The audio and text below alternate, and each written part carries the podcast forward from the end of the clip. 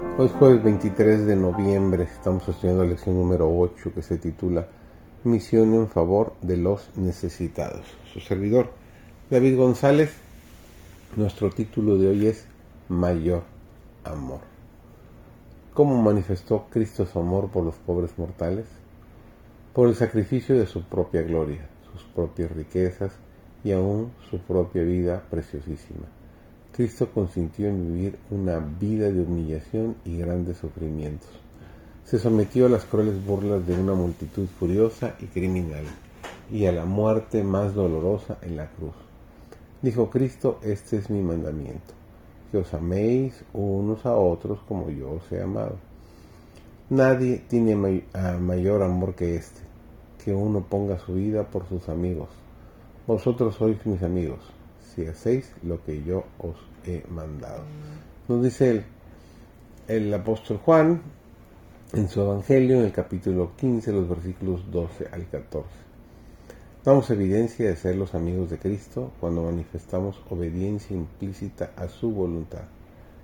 ¿Quiénes están obedeciendo el mandamiento de amarse unos a otros así como Jesús los ha amado? Si obedecemos el mandamiento de Cristo, debiéramos tener un amor más firme, profundo y abnegado de lo que jamás hemos desplegado hasta ahora. Nuestro amor es frecuentemente egoísta, no porque lo confinamos a límites prescritos. Cuando nos coloquemos en estrecha unión y compañerismo con Cristo, nuestro amor y comprensión, así como nuestras obras de benevolencia, se profundizarán y ensancharán y fortalecerán con el ejercicio. El amor y el interés de los seguidores de Cristo debe ser tan amplio como el mundo. Aquellos que viven meramente para mí y lo mío no alcanzarán el cielo.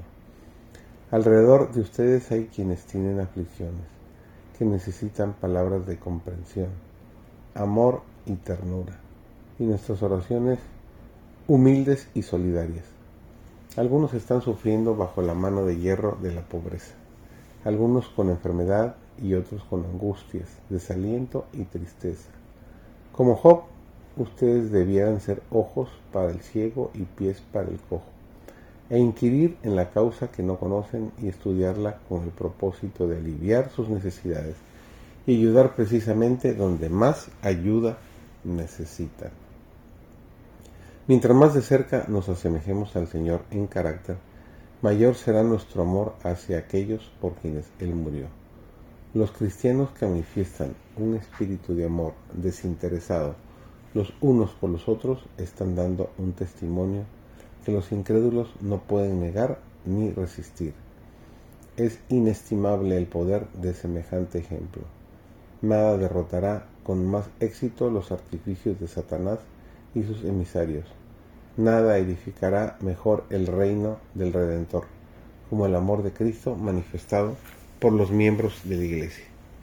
No importa cuán elevada sea su profesión, aquel cuyo corazón no ha sido imbuido por el amor hacia Dios y su prójimo no es discípulo de Cristo.